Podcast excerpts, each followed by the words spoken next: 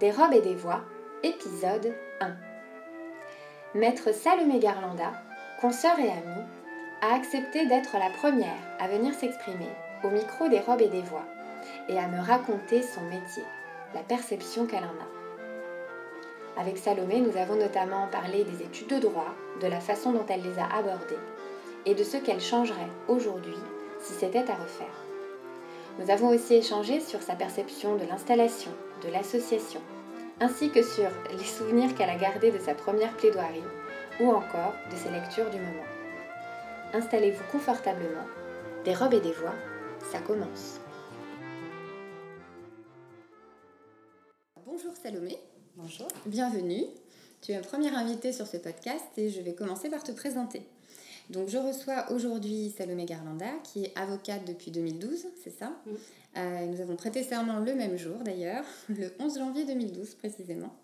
Donc tu as commencé ta carrière en qualité de collaboratrice, comme beaucoup d'avocats, au sein d'un grand cabinet, euh, euh, d'un ancien bâtonnier qui est spécialiste en droit pénal, mais toi tu faisais du droit des affaires au sein de ce cabinet, c'est ça? Le droit des sociétés. Et tu es ensuite passé dans un autre cabinet, toujours en droit des affaires, et tu as finalement décidé de t'installer assez rapidement à ton compte. Donc tu t'es finalement installé très tôt, euh, tu n'avais pas encore 30 ans, si je ne me trompe pas, et tu t'es ensuite rapidement associé en fondant le cabinet Oris en 2015, euh, au sein duquel tu travailles désormais depuis 3 ans. Euh, donc tu es très fier de ton associé que l'on peut citer, je pense, Jérôme Tassi, qui est reconnu par ses pairs en, en, droit de la propriété Intellectuel. Intellectuel, merci. Euh, et d'ailleurs, votre cabinet fait à ce titre partie du classement des décideurs. J'ai vu l'article passer en début de semaine. Félicitations. Merci. et non forte de l'ensemble de ces défis que tu as relevés haut la main, euh, parce qu'on ne le dit jamais assez, ce n'est pas évident de décider de se lancer, créer sa propre structure et encore moins euh, de s'associer. Donc tu as réussi toutes ces étapes, non sans mal, mais comme je l'ai dit, tu as réussi à, à surmonter toutes les difficultés qui se sont euh, successivement posées. Et comme tu n'as peur de rien, tu as décidé, en parallèle de tout ça, euh, de te mettre à fabriquer un petit être humain. Donc je, voilà, pour les auditeurs qui ne nous voient pas, je le précise, euh, nous sommes en réalité deux et demi dans ce bureau, puisque tu attends un bébé pour le mois de septembre. Oui. C'est ça? Donc, félicitations. Merci. et voilà, tu mènes de front tout ça. J'ai trouvé que c'était un chouette modèle pour notamment les jeunes avocats qui entrent dans la profession. Et euh, voilà, je trouvais très intéressant de, de t'interroger sur euh, la vision que tu as de ton métier. Est-ce que ma présentation te convient? Ah bah parfaitement, c'est même très élogieux. Bon. je me sens un peu flattée et un peu rougissante, mais... Mais euh, c'est la vérité, ça se voit pas. On est sur un podcast. Donc je propose de commencer tout de suite mes questions avec ma première partie qui concerne vraiment le métier. Donc je t'écoute sur ton métier d'avocat. Est-ce que c'était plutôt une vocation ou un choix de raison? Euh, je dirais un, petit peu des deux parce que j'ai toujours été très raisonnable depuis l'enfance. Donc de toute façon, je pense que tous mes choix sont un petit peu de raison.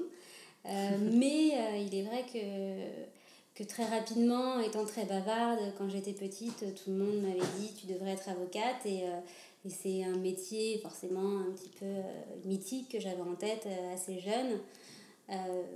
Voilà, un métier bavard en fait. Ouais, c'est ça. Alors qu'en fait, est-ce qu'on parle autant que ça dans ce métier?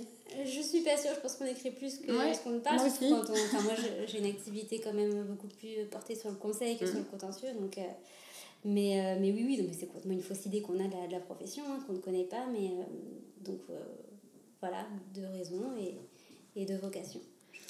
Très bien. alors avant d'exercer ce métier, tu as forcément entamé des études de droit.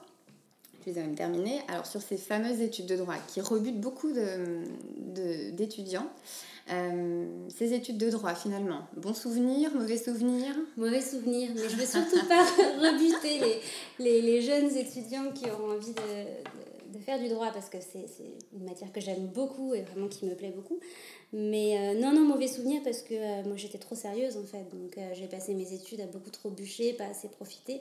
Comme beaucoup d'étudiants en droit. Voilà. j'ai beaucoup de regrets. Je me suis pas assez amusée. pour un ou deux points en plus, est-ce que ça valait la peine? Et euh, j'étais très stressée, parce que je suis quelqu'un de très stressé pour les examens, les notes, etc. Et puis c'était quand même long. Euh, maintenant, de plus en plus, on... enfin, il faudrait qu'il y ait beaucoup plus de, de, de professionnalisation, d'alternance. Euh, moi, j'ai pas eu l'occasion d'en faire. Euh, je crois qu'il y en a de plus en plus. Je pense Mm. que c'est vraiment bien parce qu'on sort de la fac de droit euh, en ayant appris la théorie, en ayant appris des choses importantes, des bases importantes en fait pour notre métier futur, mais en ne connaissant pas grand-chose du métier Mm. finalement. Donc on continue à se former après. Euh, donc c'est pas une, une formation professionnalisante. Hmm. Ouais, je suis certain. complètement d'accord là-dessus. euh. Mm, Voilà, mauvais souvenir, mais bon, c'est c'est nécessaire en fait, ces années-là. Et puis bon, c'était pas non plus le bagne, hein, euh, Ouais. mais euh, Mais c'est pas vraiment Je le métier qu'on chose. apprend. Ouais. Ouais, C'est-. On apprend le droit, mais pas le métier d'avocat. C'est ça. Hmm. on apprend à penser, on apprend à, à chercher, on apprend une logique, on apprend, mais on, on se façonne quand même. En fait, on se façonne à une réflexion, à, à une méthode de travail qui est très importante et vraiment, je pense que d'ailleurs, ces années sont utiles Mm. euh, et nécessaires. On ne peut pas euh, devenir juriste sans, pour moi, être passé par ces années-là. Mm. Mais, euh, mais bon, en soi, les, les études, c'était pas trop mon truc. J'avais très hâte de travailler. C'est pour ça d'ailleurs que j'ai fait un cursus un peu euh, Raccourci. raccourci. ouais. Donc tes années de droit ont duré combien de temps? Six ans, Six euh, ans, l'école d'avocat compris. D'accord, ok. Comprise, ouais, parce que j'avais Mhm. euh, j'ai fait le, cursus le plus rapide possible Mhm. sans, sans sauter de. Oui, parce que ça, c'est une idée reçue que pour être avocat, il faut faire de très longues études. C'est faux. Ouais. En fait, pour rappel, euh, il suffit de faire 4 années de fac de droit. Ouais. Et ensuite, on peut euh, directement tenter le concours d'entrée à l'école d'avocat. C'est ça, c'est ce que j'ai fait. C'est un examen, en fait. C'est pas un Voilà, concours, c'est ouais, un concours déguisé, on dit souvent. Voilà, oui, euh, c'est vrai. C'est un autre sujet, mais c'est vrai. Mais oui, moi j'ai pu en plus intégrer mon Master 2 dans, dans l'école d'avocat, ce qui m'a fait gagner Ah. euh, pas mal de temps. Donc j'ai fait un. Master 2, mais Ah, dans le cadre de l'école d'avocat. Entendu. Euh, voilà, donc 6 ans, euh, six ans en tout, il me semble, stage- final compris. hein. D'accord, oui, effectivement, c'est un ouais, parcours Plus, plus rapide que beaucoup d'autres confrères. Alors du coup, tu es entrée dans la profession. Quels souvenirs tu gardes aujourd'hui avec le recul de ta première collaboration? Je dirais euh, pas mal de. de... J'ai pas donné le nom du cabinet, tu peux critiquer. Vas-y. Non, non, mais je j'ai pas envie de critiquer le cabinet, j'ai envie de plutôt de critiquer ce que j'ai pas osé faire ou, euh, à l'époque. Donc je dirais pas mal de frustration parce que euh, bah, moi, du coup, je suis rentrée assez jeune dans la profession, euh, à 24 ans. euh, sans, avec très peu d'expérience. Ouais, bébé avocat. Bébé avocat et puis un manque de confiance en soi euh, certain. Euh, et je me faisais traiter comme une stagiaire. Euh, on m'a dit euh, qu'on me demandait pas de réfléchir. et puis je faisais beaucoup. Enfin voilà, on me demandait pas de réfléchir concrètement. mais j'ai appris. J'ai quand même appris beaucoup de choses pendant ma première collaboration. a dû durer un an et demi. Étant donné que je savais pas grand chose non plus en sortant des études, j'ai appris des choses un peu par moi-même parce qu'on nous forme un peu, on apprend aussi par soi-même. Euh, j'ai appris, mais c'était pas du tout valorisant. Euh, c'était pas satisfaisant. D'accord. Oui, je sais pas. Sur ce souvenir de la première collaboration, je pense qu'on aura des sons de cloche très différents, mais en général, la première collaboration est difficile. Tout le monde a un peu ce même discours de dire ben, j'ai pas forcément été idéalement traitée. euh, en ma qualité d'avocat, on se fait toujours une haute idée. Et en fait, on a un peu l'impression, comme tu dis, tu, tu as employé le mot d'être traité comme un stagiaire. Ça en dit long aussi sur la, Mais c'était vraiment le cas pour le des- coup, hein. de la Non, mais je me- stagiaire. ouais. Je me fais pas d'idées sur les stagiaires. Moi, j'avais pas, euh, j'ai pas d'ego, donc j'attendais pas à être traitée spécialement. Et malheureusement, je pense que j'en ai Ça pas assez ça va venir. Tous les avocats finissent par avoir un ego surdimensionné. Ce serait bien que j'en gagne un peu peut-être, mais je- j'en ai pas, donc j'attendais pas d'être traitée comme, euh, comme un avocat ou autre. Et d'ailleurs, mais je, je... C'était pas satisfaisant. Peut-être que je peux pas difficilement encore analyser pourquoi, mais ça ça m'a pas, ça m'a pas, ça m'a pas plu. D'accord. Je suis partie. Hein. Très bien. Alors, euh, tu nous as dit tout à l'heure que tu faisais plutôt du conseil. Mm. Euh, J'imagine que tu as quand même été plaidée. Oui, Euh. Est-ce que tu te souviens de ta première plaidoirie? Oui. Succès, fiasco? Succès, beau succès même. Euh, mais alors c'était un petit peu particulier parce que moi donc je, je fais du droit des affaires, mais tout de suite on m'avait conseillé, c'était un, un collaborateur, un collègue du coup de, de mon cabinet qui m'avait dit mais euh, fais les agis pénales, ça Mm. va te former, ça va te changer, ça va, ça va être sympa et tout. Donc, Alors, euh, les agis, est-ce que tu peux Ouais, juste c'est, rapidement bah, c'est en fait s'inscrire à Paris au bureau pénal pour pouvoir être désigné d'office dans des dossiers en pénal. Euh, ça permet également de faire les gardes à vue, etc., les permanences en fait, Mhm. euh, garde à vue, comparution immédiate, et on nous distribue également des dossiers. euh, bah, deux fois par an, trois par an, ça dépend. Mm. moi, je faisais pas les gardes à vue parce que j'avais pas le temps. Enfin, j'étais très. je faisais mes horaires, oui, c'est très chronophage. Alors, juste, je, précise donc, AGI, c'est pour aide juridictionnelle. Et en fait, c'est des dossiers dans lesquels on n'est pas euh, payé, euh, nos honoraires d'avocat ne sont pas réglés par le client, mais euh, par l'État. C'est ça. Fait. Voilà. Et en fait, donc moi je faisais, j'avais, j'ai dû avoir quelques dossiers comme ça, j'ai dû le faire trois ans, je sais plus, au tout début. et puis je je, je, faisais les permanences comparution immédiate. Et ça, c'était un super euh, exercice. Mmh. Une bonne école. Voilà, mmh. euh, on, doit défendre euh, donc, des personnes qui sont jugées en comparution immédiate, donc dans l'immédiat. Il y a vraiment une question d'immédiateté et d'urgence. Et on a accès au dossier, et puis deux heures après, on telle le dossier, et puis en général, on a beaucoup de dossiers à traiter ce jour-là sur ces permanences. Et mon, mon premier dossier donc, de comparution immédiate, j'ai eu beaucoup de chance parce que j'ai eu une relax qui est assez rare. Euh, ouais. alors, une relax partielle, à vrai dire, hein, mais euh, ce qui est très très rare en comparaison immédiate parce qu'on on envoie les dossiers en comparaison immédiate pour lesquels on considère que de toute façon ils vont être condamnés. Mm. et, et j'ai eu, j'ai eu une victoire et j'en ai pas eu beaucoup d'ailleurs en comparaison immédiate, j'en ai eu deux. La chance du débutant. Oui, et c'était beau parce que c'était la première fois que je plaidais puisque je ne plaidais pas trop dans mon activité au sein de mon cabinet en droit des affaires. Et c'était fort parce mmh. que c'est la vie de quelqu'un. Hein, oui, ouais, tout à fait, surtout au pénal. En prison, euh, d'un jeune euh, qui méritait pas vraiment en plus, j'ai une relax, c'était juste. D'accord. Euh, sur le doute. C'est vraiment intéressant en plus. Encore, ouais, ouais, mmh. c'était chouette. C'est un beau souvenir. Ah, super. Oui, j'ai pas une expérience similaire, donc c'est vraiment une belle, un beau souvenir, je pense. Oui. Donc là, maintenant, tu exerces donc, au sein de ton cabinet. Euh, tu es donc euh, ce qu'on appelle une profession libérale. Euh, aujourd'hui, si tu avais le choix, est-ce que tu continuerais dans la voie du libéral ou finalement le salariat pourrait te faire de l'œil? Les deux statuts, qu'en penses-tu? Est-ce que je, As-tu une opinion? Je connais pas le salariat en fait, à part pour mes jobs étudiants, j'ai jamais été mm. salarié. Puisque quand on est collaborateur, on mm. n'est pas salarié. la plupart du temps, on est en collaboration libérale, donc on est déjà indépendant. Mm, mais euh, donc je, non, le salariat, je ne connais pas. Le salariat ne me tente pas. Non pas parce que j'ai un esprit euh, entrepreneurial euh, énorme. J'ai été élevée par des parents salariés dans des grosses entreprises. Enfin, je, pour moi, c'était logique. J'avais beaucoup d'ailleurs l'esprit d'entreprise, mais au sens intégrer une entreprise et y faire ma carrière, enfin vraiment à l'ancienne. maintenant, non, ça ne me tente pas. C'est dur d'être en, libéral, mm. mais ça a des avantages. Euh, et j'aurais peur, en fait, chemin, hein, je me sentirais peut-être un peu enfermée. C'est complètement. Dans le salariat Ouais. D'accord. J'aurais peur d'avoir. Et puis bon, euh, avoir un patron, j'ai quand même connu quand j'étais collaboratrice, c'est pas forcément évident de dépendre des autres. Mm. De... Non, Mm. Je me, je me verrais oui, peut-être Mais c'est très protecteur, ça, ça ouais, Il y a du confort. Il y a du et confort. puis être dans une entreprise qui, te, qui nous porte, qui nous valorise, qui nous amène des projets, enfin, je trouve que ça peut être super. Mm. Des super expériences au sein d'entreprise, mais euh, non, ça ne me tente pas. Ce n'est mm. pas quelque chose que j'envisage.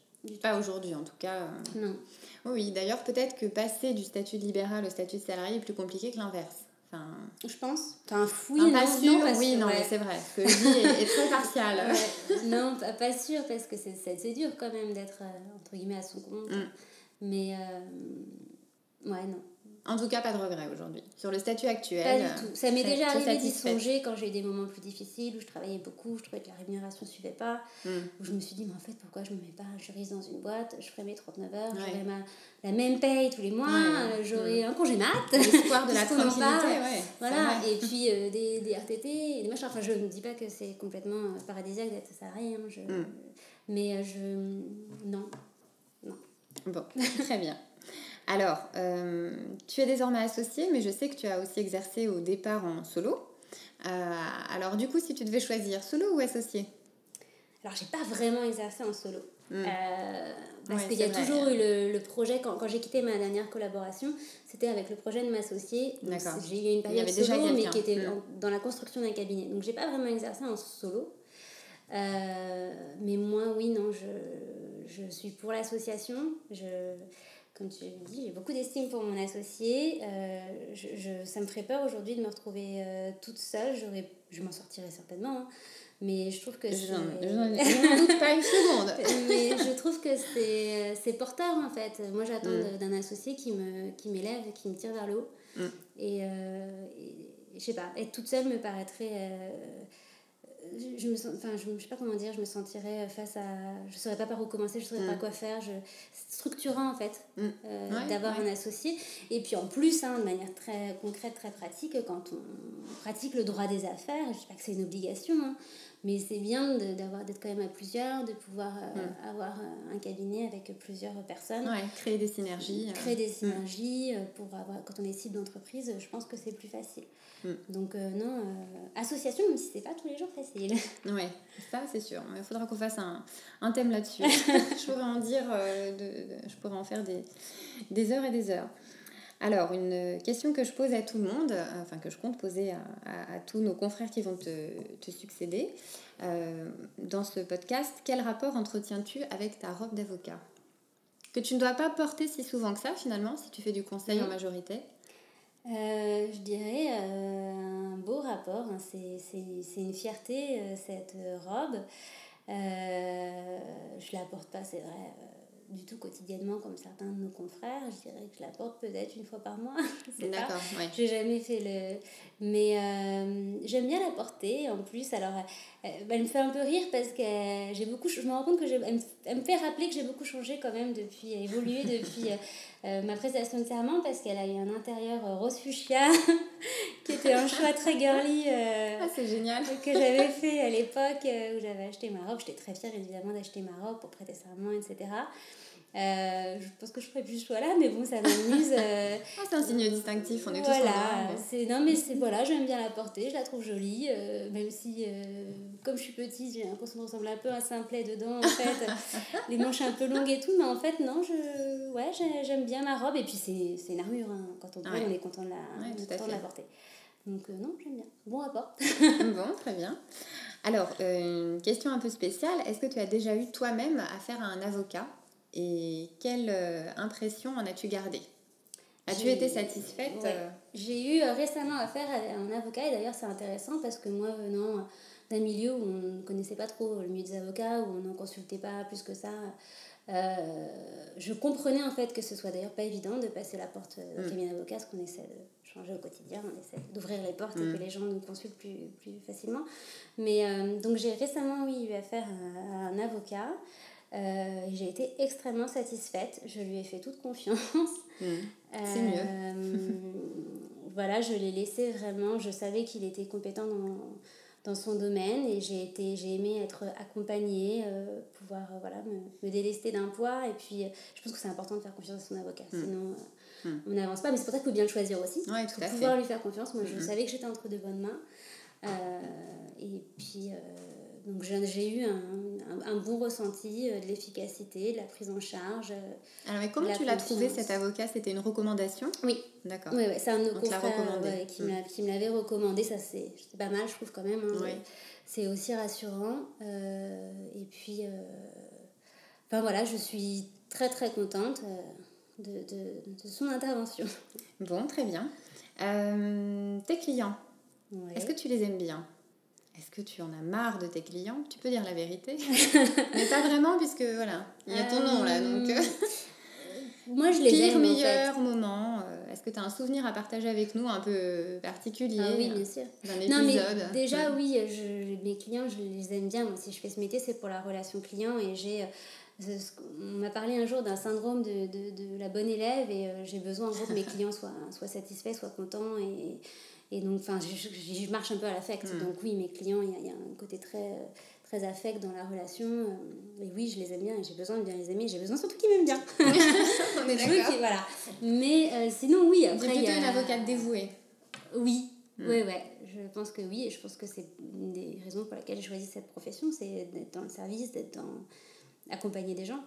Et des, des, projets, moi en l'occurrence, puisque je fais du droit des affaires, c'est souvent des projets. Et c'est chouette. Ouais, donc en fait, euh, à contrario de l'image qu'on pourrait se faire d'un avocat en conseil euh, qui fait du droit des affaires, c'est pas du tout déconnecté euh, d'une. De l'humain. De l'humain. Exactement. Et c'est vrai que ça, ça fait longtemps, oui. Quand, quand j'étais stagiaire, moi, moi je fais beaucoup de droit des sociétés. Donc, oui, oui, je sais. complètement enfin, je sais pas, pas, pas, pas cool, Ouais, pas non, sympa, pas humain. cliché. On me l'a euh, toujours dit quand j'étais stagiaire, Ah non mais moi je veux surtout pas faire ça, moi je veux faire du pénal, moi je veux faire du truc, je veux vivre de l'humain, non mais attends.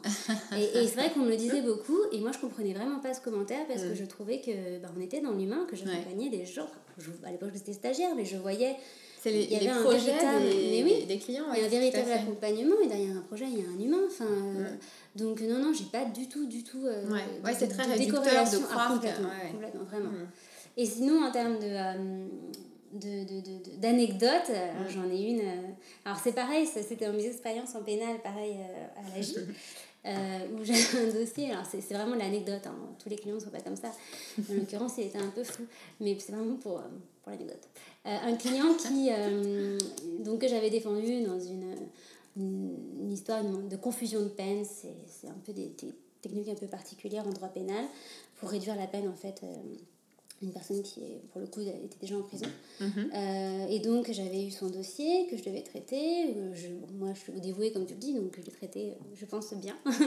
Euh, mais, mais en fait, j'ai reçu un courrier de ce, de ce monsieur pas longtemps après l'audience où il m'a écrit, il était un peu fou, hein, mais il m'a écrit. euh, euh, il, est- il était fâché parce qu'en fait, euh, je, en fait, je crois que j'avais changé de cabinet et il n'avait pas eu mes coordonnées, enfin, j'avais pas eu un suivi, j'avais pas pu répondre aussi rapidement que je l'aurais voulu à son, à son courrier qui n'était pas arrivé à bon port, enfin bref.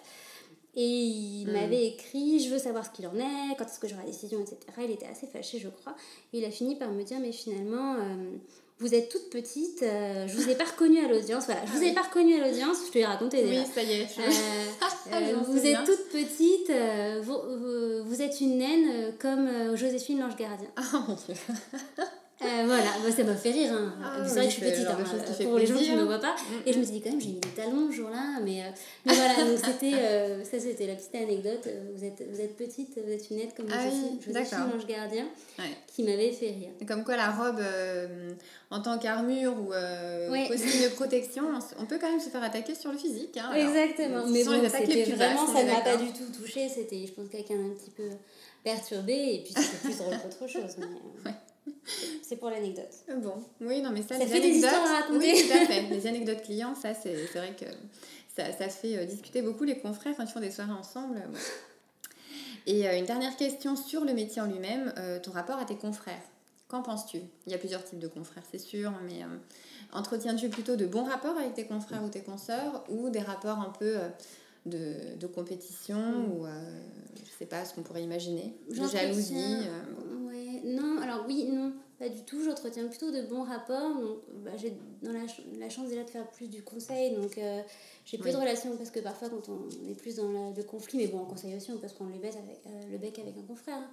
Mais euh, plus dans des relations apaisées, plus rondes que, que parfois quand on fait du contentieux très, très Mm. hargneux, très difficile.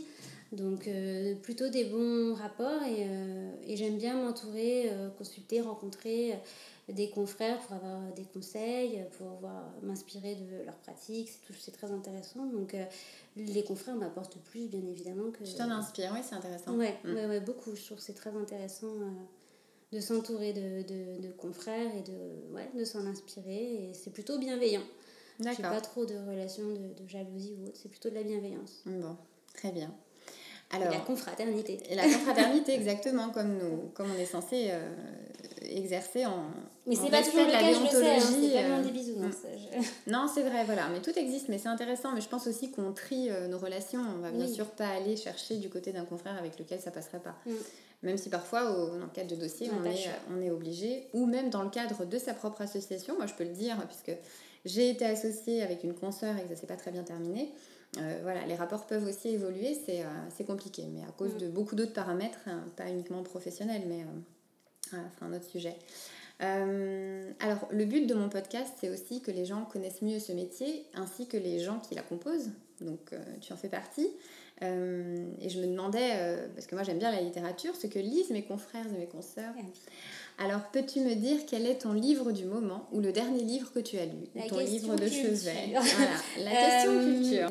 en livre de chevet, euh, j'aimerais citer le livre Sapiens de Yuval Noah Harari, si je n'écorche pas, euh, qui est vraiment, je trouve, génial pour le coup, qui apprend plein de choses. Alors, c'est pas un roman, c'est sur l'homme, l'espèce humaine, à travers toute son évolution depuis le départ. C'est hyper intéressant. et c'est le genre de livre qu'on a envie de relire parce qu'on apprend énormément de choses. Et, et ça, j'adore. D'accord. Voilà, donc dernière lecture qui m'a complètement euh, ouais. convaincue. Ouais, ouais, ouais. Celui-ci. Donc c'est Sapiens, tu dis Oui, Sapiens. Je note, je prends note. Euh, alors, c'est peut-être. Ah, attends, ah. c'est Sapiens, une de l'humanité. Je crois qu'il y a un, un Ah oui, mais ça me dit quelque chose. Parle, mais oui, mm. mais il est connu, très connu. Mais bon, Sapiens, on le retrouve. D'accord. non, non, mais je pourrais mettre un lien euh, sur le site. Ouais.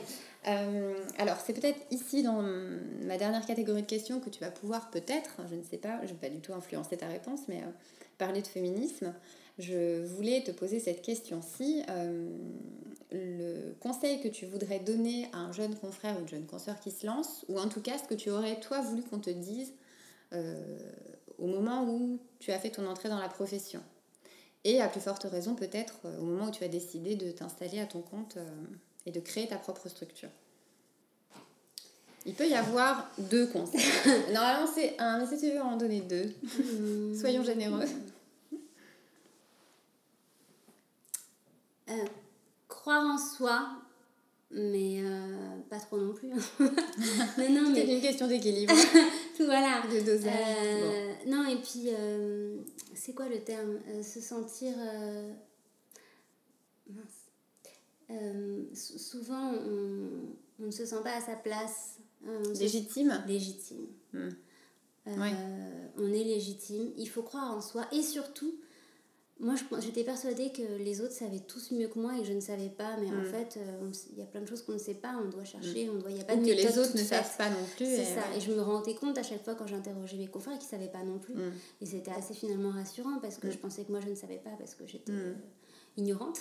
Mm-hmm. Alors qu'en fait, euh, pas du tout. Et, et, et, surtout quand on, quand on travaille et quand on est rigoureux, on, on arrive à de très bons résultats. Mm. Donc, euh, sentir légitime, euh, on a fait des études, on est capable. Oui, surtout que c'est ce qu'on nous apprend à la fac, à aller chercher. Ouais. On apprend à chercher la bonne info au bon, au bon endroit. Mm. Ok, un deuxième conseil? Non. Ce, ce, point de la légitimité, c'est une question ouverte. Hein. J'ai pas du tout d'avis tranché, mais est-ce que tu penses qu'il se pose plus pour euh, les jeunes avocates? Bien sûr. Hmm. Ouais, bah, Et moins pour euh, nos confrères, en fait Bien sûr. Alors après, c'est vraiment une question de personnalité. Moi, j'ai euh, l'impression, avec les confrères que j'ai rencontrés. Bon, c'est peut-être un hasard, mais... Moi aussi, j'ai l'impression que les confrères, donc les hommes, ont plus confiance en eux. C'est un fait global, je pense. C'est pas que dans notre profession, finalement. Oui, hmm. mais ça, ça vient d'une éducation, d'une socialisation. Il faut que les femmes euh, s'affirment. Mais euh, ça, c'est évident. Ouais. Jeune consoeur, si vous écoutez, vous savez ce qu'il vous vous Sentez-vous légitime. Bon, bah écoute, merci beaucoup d'avoir répondu à toutes mes questions. Euh, C'était très intéressant. Et puis, euh, bah, on va terminer. Au revoir Salomé. Au revoir. Merci à vous d'avoir suivi ce premier épisode. Je suis émue d'être parvenue à vous le faire écouter. Sa conception pour le moins artisanale ne m'ôte absolument pas l'envie de continuer ce podcast, car le plus important, c'est la voix. La voix de tous ceux qui accepteront de venir à ce micro. Le plus important, c'est le plaisir d'échanger. Le plus important, c'est de partager. Car partager, c'est prendre soin. Soin notamment de la société que chacun souhaite pour demain. A très bientôt pour un nouvel épisode des robes et des voix.